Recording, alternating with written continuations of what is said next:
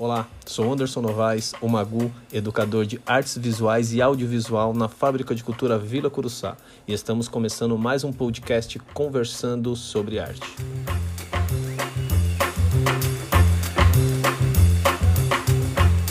Dando continuidade ao podcast Conversando sobre Arte, é, é, nessa edição especial, As Mulheres no Hip Hop, tenho o prazer de conversar com uma big girl que eu conheci nessas andanças do hip hop Thaís Mello. Thaís, quero que você fale um pouquinho sobre você, que a galera conheça um pouco mais sobre o seu trabalho. A fala é sua. Salve!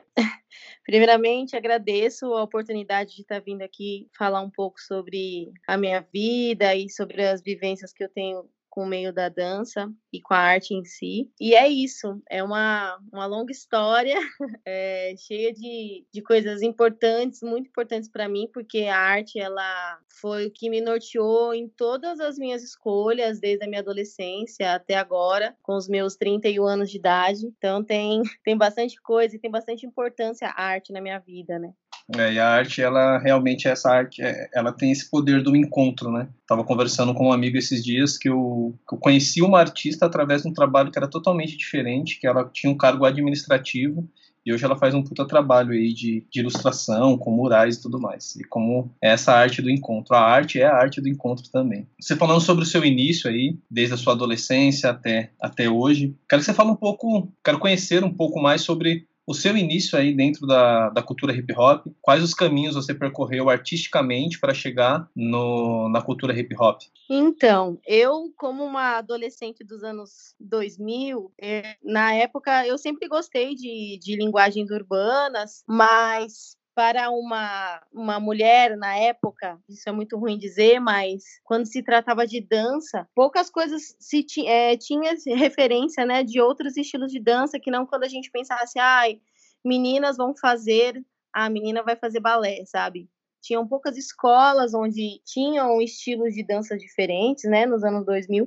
Então eu era uma pessoa que tinha ali uma ligação com o axé, né, que era o que a gente dançava nas festinhas, é, mas eu gostava de R&B e sempre gostei de, de músicas instrumentais também, que eu tinha uma ligação muito forte, mas aí o, o meu começo com a dança foi, eu sempre estudei em escola pública e não tinha, não tinha dança na escola, né? A gente não via dança na escola. Era em raros momentos, né? E aí foi uma professora de balé visitar a escola onde eu estudava e ela foi oferecer aulas, né? Aulas grátis. E, e foi aí que eu comecei a minha carreira com a dança. E eu fui me inscrever nessa escola de balé, ganhei bolsa de estudo e por ali fiquei durante uns quatro anos estudando balé. Mas não tinha nada a ver com o meu estilo de vida e era muito estranho, assim, porque eu era todo, todas as bailarinas lá de coque e rosa e eu tava indo lá toda estranha, assim, tipo, eu não me sentia muito conectada com aquilo, né? Apesar de gostar da linguagem da dança, eu não me conectava. E então eu comecei a conhecer através dos clipes, né? Porque na época também não tinha acesso à internet, nada. Através dos clipes eu vi uma coisa ou outra relacionada às danças urbanas, que até então não sabia muito o que era. E aí fui buscar, né, referências disso. E aí cheguei para a professora da escola e falei: olha, não tem como você trazer alguém que ensine esse estilo de dança. E aí ela conseguiu uma professora de, na época, né, se falava a aula de street dance, né, que não está errado, mas era tudo muito novo essas, essas nomenclaturas assim das danças. E aí eu fiz aula de dança, de danças urbanas com ela, né? Teve um período que ela não pôde dar aula e ela chamou dois, duas pessoas para substituí-la, e eram dois caras. E esses caras foram dar aula e eles começaram a ensinar alguns passos, que hoje eu sei que é, que é o top rock, né, que é um, é um movimento específico da dança breaking. E aí eu comecei a fazer, eu e as outras meninas que faziam aula comigo também, mas elas também faziam balé, né? E aí a gente dançando lá e tal, a hora que eu olhei para trás, todas as meninas estavam sentadas, porque a gente ele começou a passar movimentos de chão assim. E eu nossa, super me interessei. E aí, como eles viram que eu me interessei, eles falaram, Thaís, tem um espaço onde a gente treina breaking. Você não quer ir lá conhecer e tal? E aí, de lá para cá, depois que eu fui nesse espaço, eu nunca mais parei de dançar. E aí eu larguei o balé, larguei o jazz, larguei um pouco dessas outras linguagens e me aprofundei no breaking. Isso eu tinha 14 anos, assim, de idade. E estou até hoje, com 31 anos aí, saracuteando e dançando. O legal é que esses caminhos também do balé, do jazz, eles acabam te levando a, a outros entendimentos, né? É, é, um, é um caminho meio transversal, né? A gente acha que, putz, tem muita, muita, muitos aprendizes assim que eu tenho dentro da fábrica que por alguns momentos acho que também tendo a, a, a, começando a criar essa maturidade criar, começando a criar sair da adolescência começando por uma vida adulta tendo mais experiência de vida se a gente que já tem mais de 30 ainda está adquirindo experiência imagina essa meninada e eles sempre pensam, ah, estou perdendo tempo com alguma coisa. É legal eles escutarem isso, principalmente essa meninada que tinha, uh, que tem a idade que você tinha naquela época e eles entenderem que um caminho pode levar a outro, né? Você está um pouco aberto, se permitir algumas coisas e também entender o momento de falar, ó, agora eu tenho que, que sair ali, agora eu tenho que ir para outro caminho. É muito louco começar a entender isso, porque eu me identifico nas partes dos desenhos, que eu sempre comecei desenhando errado para chegar no que eu faço hoje. Errado num padrão, né, claro. É, você falou sobre, sobre a mulher, sobre essa ideia do padrão de ser apenas balé. É, você encontrou alguma dificuldade nesse início, você sendo mulher e com a dança breaking? Continuando o que você falou, achei muito interessante, porque hoje eu tenho entendimento do quanto esses caminhos é, me formaram, sabe? E o quanto também foi importante esse processo, né? De ter outras vivências com a dança, né? Com balé. É, eu acho que isso faz a minha formação como uma dançarina única, sabe? Autêntica dentro das minhas histórias. É, e sobre a sua pergunta, no começo do que eu comecei a treinar breaking foi muito difícil, né? Eu acho que nós estamos num processo ainda muito difícil, nós temos muito que caminhar ainda com relação ao machismo na nossa sociedade. E o mesmo machismo que que é impregnado na sociedade, ele também está impregnado em todas as bolhas e também está impregnado na bolha breaking. Por quê? Quando comecei a dançar, eram pouquíssimas mulheres, pouquíssimas. E aí, além da gente não ter muitas referências femininas, é, o ambiente era totalmente masculinizado, né? Era majoritariamente masculino. Então, acontecia muitas reproduções de atitudes machistas, nós éramos omitidas muitas vezes, apagadas muitas vezes por conta desse machismo mesmo que sem querer, né? Porque era uma atitude que às vezes não era uma atitude que os caras, ah, não, a gente vai apagar essa mina, não. Era uma atitude natural, assim. E aí entram várias questões, né? Do, dessa questão de ser mulher dentro do, do hip hop. São muitas. Se você quiser me fazer alguma pergunta específica, porque eu, eu tenho várias vivências e experiências machistas que eu já sofri dentro da cultura hip hop e é, é, uma, é um assunto muito delicado. É total, total delicado. Eu falo isso porque eu frequento uh, as festas há muito tempo e eu já ouvi frases do tipo, pô, ela dança bem por ser uma mulher. E era algo que, por mais que eu venha, eu, eu, eu sou de uma geração totalmente ainda machista, é, tenho muitas pessoas é, machistas na minha família que ainda persistem né, nisso. Só que quando a gente acaba tendo uma consciência e aprendendo mais, dialogando com mulheres como você, a gente vai aprendendo cada vez mais sobre isso, convivendo mais sobre isso. Mas eu já tive muitas situações desse tipo, de ouvir coisas do tipo e ainda não, não sacar, assim, não conseguir entender. Porque eu venho de muitas referências femininas da minha vida. Não sei se por conta de ter, é, de ter sido criado desde os meus 10 anos apenas com a minha mãe, então, eu, eu ouvir, ver como que ela se esforçava e, e ver uma, essas diferenças, né? Não que eu não tenha nenhuma atitude machista, né? Claro que, que tenho, é estrutural, mas a gente vai adquirindo essa consciência para realmente desconstruir isso, mas desconstruir de verdade, né? Não usar essa palavra desconstruir como uma palavra que está ali na, no momento, né? Realmente usar isso e colocar em prática, e não só colocar em prática com, assim, com comigo, né? Mas quando eu vejo atitudes desse tipo, seja elas em qualquer bolha, né, como você falou, dentro do hip hop, seja ela no breaking, seja ela no grafite, no rap, seja ela como DJ. Então, acho que a gente tem esse papel também, não apenas reproduzir, mas também não compactuar com essas atitudes, né? E eu vou cada vez mais aprendendo e eu fico muito feliz de conseguir entender um pouco mais e cada vez mais aprender sobre esse sobre esse universo aí feminino que é que é vasto. E tem coisas, claro, que não estão ao meu alcance de falar que eu sei o que, que vocês passam. Eu lembro que também uma época você chegou a, a pintar também na rua, você chegou a fazer grafite e então o hip hop ele foi algo que, que ele realmente ele penetrou na sua vida. Eu quero saber se algumas mudanças que você teve na sua vida você entrou no hip hop ali na adolescência, então praticamente são duas perguntas em uma. Você entrou no hip hop ali na sua adolescência, eu quero saber como que você pratica esse hip hop ainda, se você ainda tem esse, esse mesmo amor, esse mesmo essa mesma paixão que você teve ali na sua adolescência? E o que, que você indica assim que você mostra que você vê sobre mudanças dentro da cultura hip hop desde a sua adolescência até hoje? Nossa você falou do grafite eu tinha esquecido dessa parte. É muitos anos né? E o, o grafite ele entrou inclusive junto ali com com o breaking eu não sabia que eles faziam parte da mesma cultura sabe?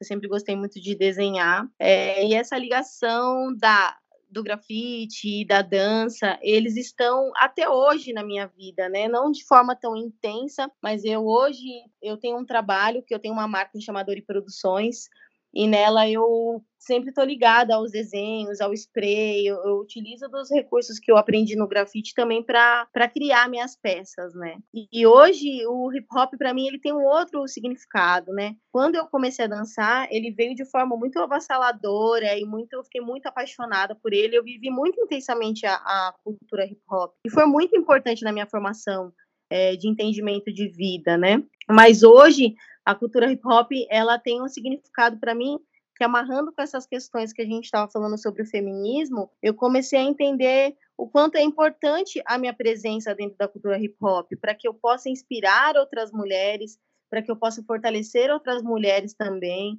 Então, é, a minha permanência dentro da cultura hip hop eu vejo como uma posição de resistência, sabe? A mulher, quando ela ela está dentro da cultura, ela passa por várias questões, né?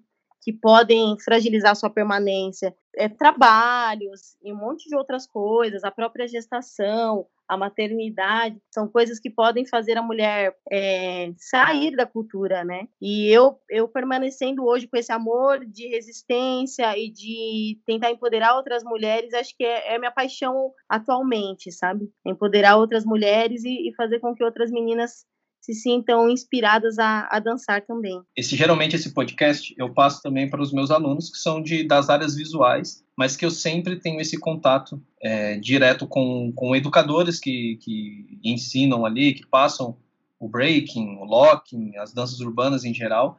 E é muito legal ter essa troca. Então eu tenho esse muito contato porque talvez seja uma cultura que eu tenha crescido. Então eu tenho certeza que isso vai inspirar demais, assim. Por isso que eu quis entrar nessa ideia do hip hop, principalmente começando com as mulheres, né? Então eu acho que tem, tem uma força muito grande, tem um poder muito grande, principalmente porque na maioria dos meus, dos meus das minhas alunas, elas são de 80%, 90% são mulheres ali. E elas estão ali atuando, tem uma galera da dança, tem um pessoal do, do audiovisual, tem um pessoal das artes visuais, do, de artes plásticas, e é muito interessante ali ver. É, você falou de, da, da, maternidade. Qual, como foi esse? Do mesmo jeito que entrou o hip hop na sua vida e você teve uma percepção de mundo, percepção ali ao seu redor, de trato, de como você sentia e exteriorizava várias coisas, é o fato né, de ser mãe. Como você conseguiu entender a maternidade e olhar artisticamente para isso, né? Como você teve esse olhar artístico sendo mãe agora? O que, que, que mudou? O que, que agregou aí no seu olhar? É, é muito doido, né? Porque ser mãe é um marco na vida de uma mulher, né? É uma transformação física, mental, porque quando você vira mãe, liga uma chavinha dentro da sua cabeça que ela jamais vai desligar. Existe um coração batendo fora de você, é meio que isso, sabe? Então, eu tô, eu tô aqui agora gravando podcast com você, mas eu sei onde minha filha tá, o que ela tá fazendo. Então, assim, é um outro monitoramento da sua mente, sabe? Ligou um outro espacinho ali dentro do meu cérebro, então tudo isso vai mudar, né? Então, a minha atividade dentro do breaking, para eu conseguir manter, vamos por uma frequência de treino, uma frequência de atividades, eu tenho que estar tá programada junto com essa rotina da minha filha, né? Então tem a questão de rotina, tem a questão emocional da mulher, é, a maternidade, seja no breaking, na dança ou em qualquer outra coisa da vida, ela mexe muito, né, com uma mulher. E ainda mais quando a gente fala de, de maternidade dentro de uma sociedade onde a maioria dos pais não, não cuidam dos seus filhos, sabe?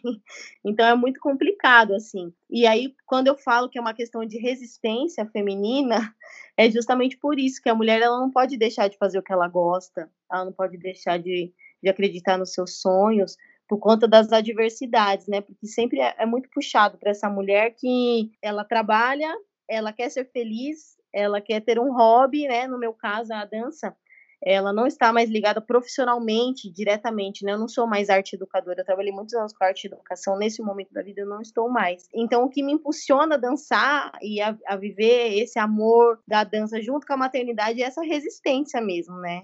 É se manter resistente e, e falar para minha filha, eu quero que ela tenha orgulho de falar assim, nossa, minha mãe, meu, ela conseguiu fazer várias coisas e eu também vou lutar pelos meus sonhos, sabe? Eu penso muito assim. Eu quero ser o espelho para ela, né? Então eu tenho que continuar fazendo o que eu amo certeza que você não é um espelho só para ela, né? Claro que para ela, primeiramente, você está o contato ali, mas você tem certeza que vai ser espelho para muitas outras mulheres, muitas outras pessoas em geral também, né? Não só as mulheres. A gente falou um pouco sobre a ideia da resistência da mulher no hip hop, da mulher no mundo, não só dentro do hip hop, e usar o hip hop também como uma ferramenta de encontro também, de acolhimento, uma ferramenta para aproximar mais, empoderar mais ainda essas mulheres. Você passou, a gente fez uma, uma linha do tempo aí, da sua adolescência para a sua idade adulta, voltamos um pouco na sua maternidade e estamos no presente. Como você vê hoje esse presente? Como você assimila essa sua, a sua resistência? Como você vê o reflexo da resistência das mulheres hoje, seja no hip hop? Se essa resistência está sendo muito maior do que antes? Porque antes era anulada essa resistência, né? O poder machista era muito mais forte, não deixavam nenhum espaço. Não é dar voz para a mulher, a mulher tem a voz dela, a mulher tem o seu lugar, né? Só que eles anulavam qualquer tipo. Como você vê essa resistência hoje, dentro do hip hop, dentro do mundo em geral? Então, isso é muito doido, né? Porque, exemplificando, para a galera entender mais ou menos como que era o panorama, você ia num evento de breaking, tinham lá 50 pessoas. Das 50 pessoas, 48 eram homens e tinham duas mulheres. E aí, vamos supor, tinha eu e tinha uma outra menina que veio do evento lá de Minas Gerais. Se eu estivesse numa roda de breaking eu entrasse para dançar, esses b-boys me cutucariam e falavam lá, entra lá, entra lá que ela vai entrar na bota, racha com ela. Existia muito essa rivalidade feminina que existia na sociedade, dessa comparação de corpos, dessa briga, eh, essa briga estética, né, que o homem sempre praticamente, é, como eu posso dizer, objetificava, né, a mulher, né, e objetifica ainda, né. Então, essa questão é, feminina, existia muita rivalidade, porque era o que era colocado para nós, que nós deveríamos ser rivais umas das outras. Então, nós não, não nos comunicávamos. Então a gente não tinha como se comunicar se já era colocado ali entre a gente um muro gigante, né? E que a gente tinha que se comparar uma com a outra. E aí a gente tem questões de nomenclatura, várias coisas que nos anulavam, né? Você ia procurar na história, era difícil você achar referências femininas, eram poucas, e as poucas que tinham também não eram referenciadas.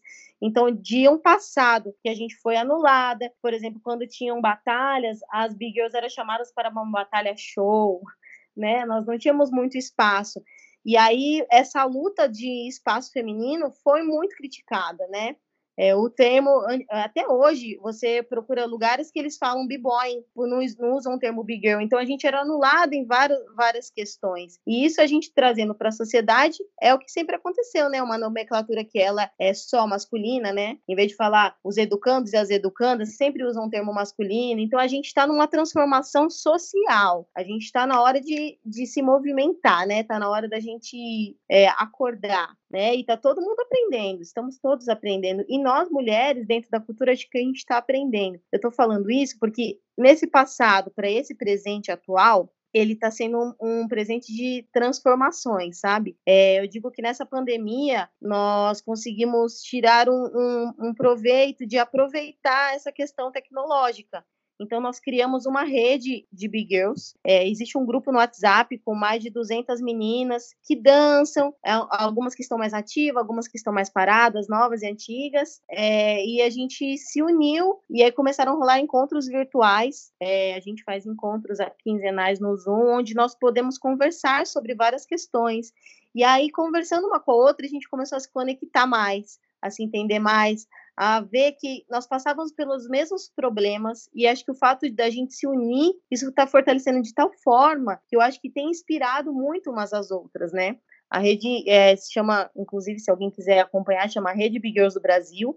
Nós conseguimos criar um Instagram, um canal no YouTube, encontro, nós fizemos uma batalha online, é, nós fizemos vaquinha para ajudar algumas big girls que estavam com, passando algumas dificuldades, foram produzidos podcasts, várias coisas aconteceram nesse momento que nós estamos em isolamento e que fez a gente se reconhecer como mulher, sabe? Então, assim, o, o presente atual da, das big girls brasileiras, eu posso dizer que a gente está se olhando agora. E eu acho que é isso que as mulheres, nós mulheres precisamos fazer, é começar a se olhar. E agora a gente está conseguindo se fortalecer, se colocar no nosso lugar, que é nosso de direito, né? O que interessante usar essas mídias sociais para, para ter essa comunicação, né? Usar para um bom, bom proveito, como a gente está até usando aqui, né? Às vezes, as, uhum. às vezes as pessoas se negam, né, ao, ao, a, ao atual, né? Eu acho que não pode ser assim. Eu acho que não tem que ter aquela ideia, e na minha época e tal.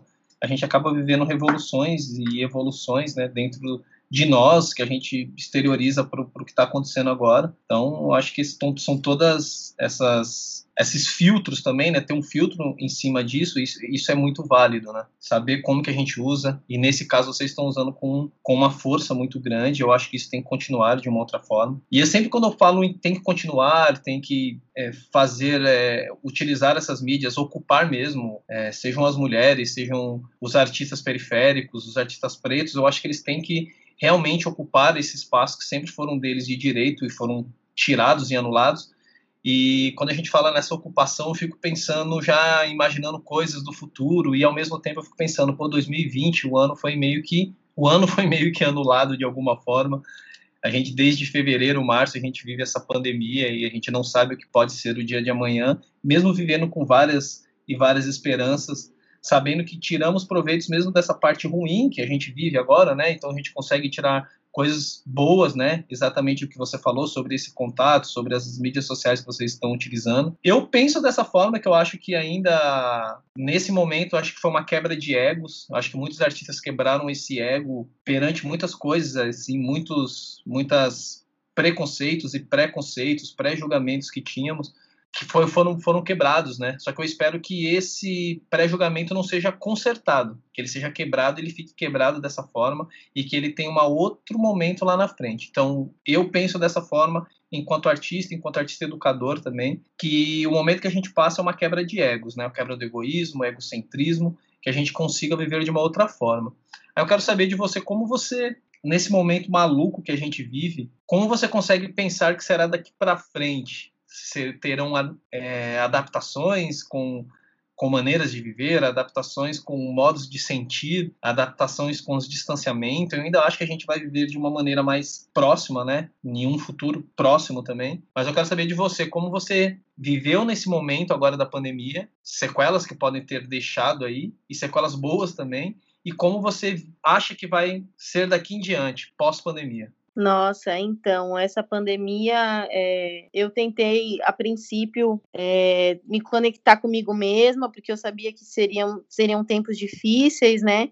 E a gente acaba adoecendo, não mentalmente, né? Então, eu tentei muito me apegar a criar, potencializar coisas boas, né? Quando eu citei a Rede Big Girls Brasil, foi uma das coisas que me fortaleceu muito nesse período. Eu tentei criar alianças que fossem produtivas para que eu não, não adoecesse, né? E aí a gente acaba aprendendo a utilizar novas ferramentas, né? Como que a gente falou que nós estamos fazendo aqui agora. É, e essas coisas, esse tipo de conhecimento, eles não, não são jogados fora depois, né?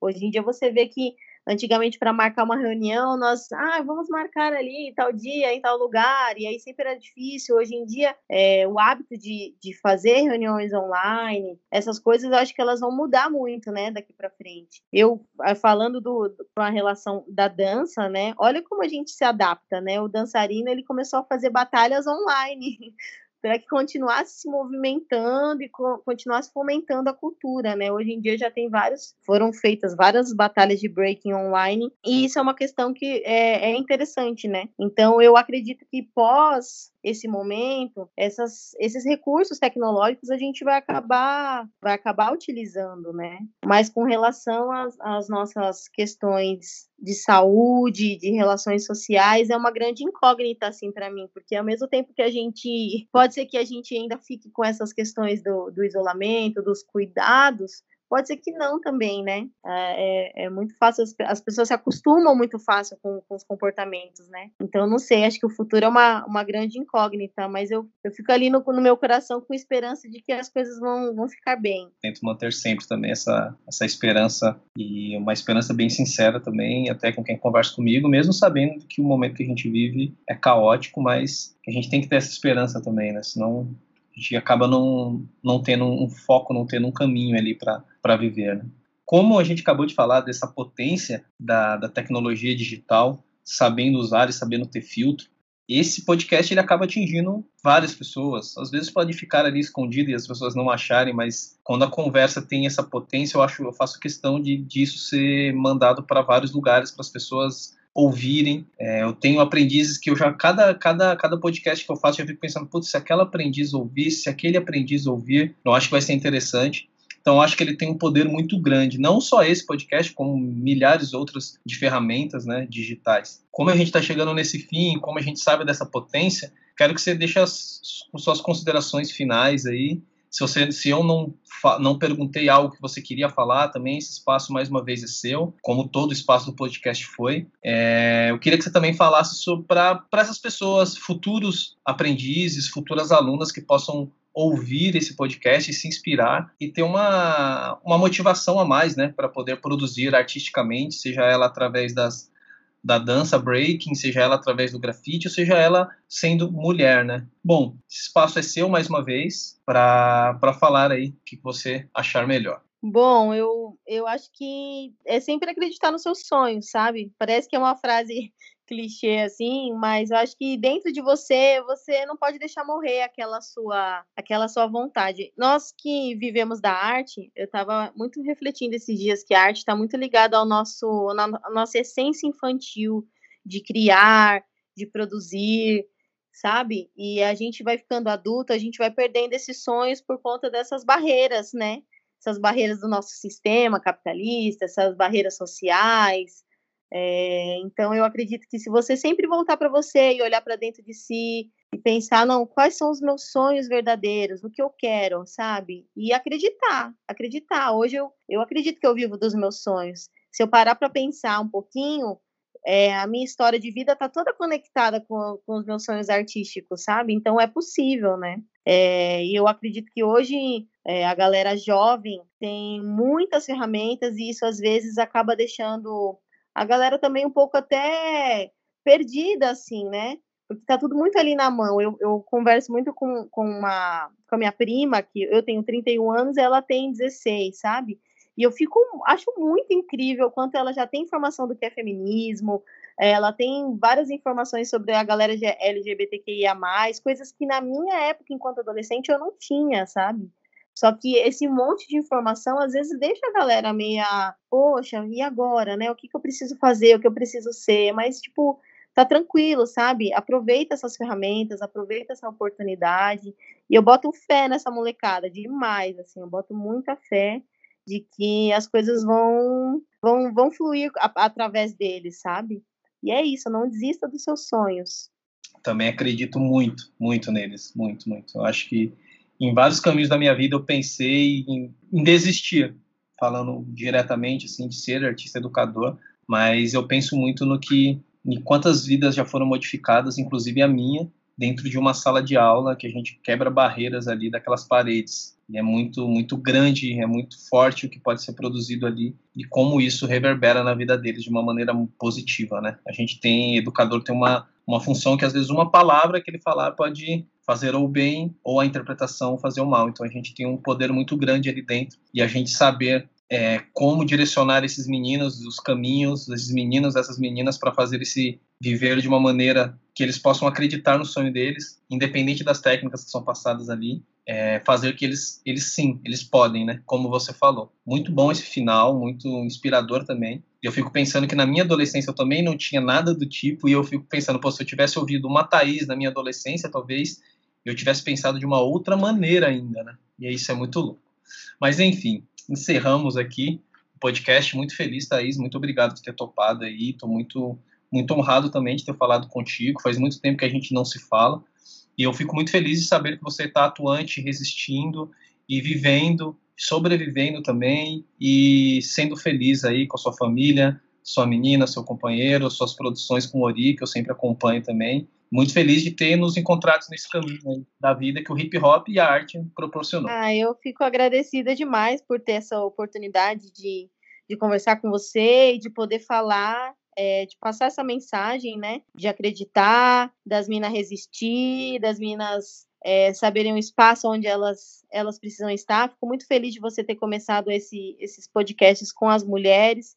Eu acho que isso traz um grande poder, assim, é, empoderamento mesmo para as meninas. E fico muito, muito feliz também de falar com você e de, de ter gravado esse podcast. Gratidão aí a todos que, que vão, vão ouvir essa mensagem. Valeu, Thaís. Obrigadão mesmo. Sou Anderson Novaes, o Magu, educador de artes visuais e audiovisual na Fábrica de Cultura Vila Curuçá. E hoje eu tive o prazer de conversar com essa amiga que o hip hop nos, nos fez nos encontrarmos aí nesse caminho. Thaís Mello, grande mulher, grande artista, grande mãe. Thaís, mais uma vez, obrigado. Valeu, obrigadão.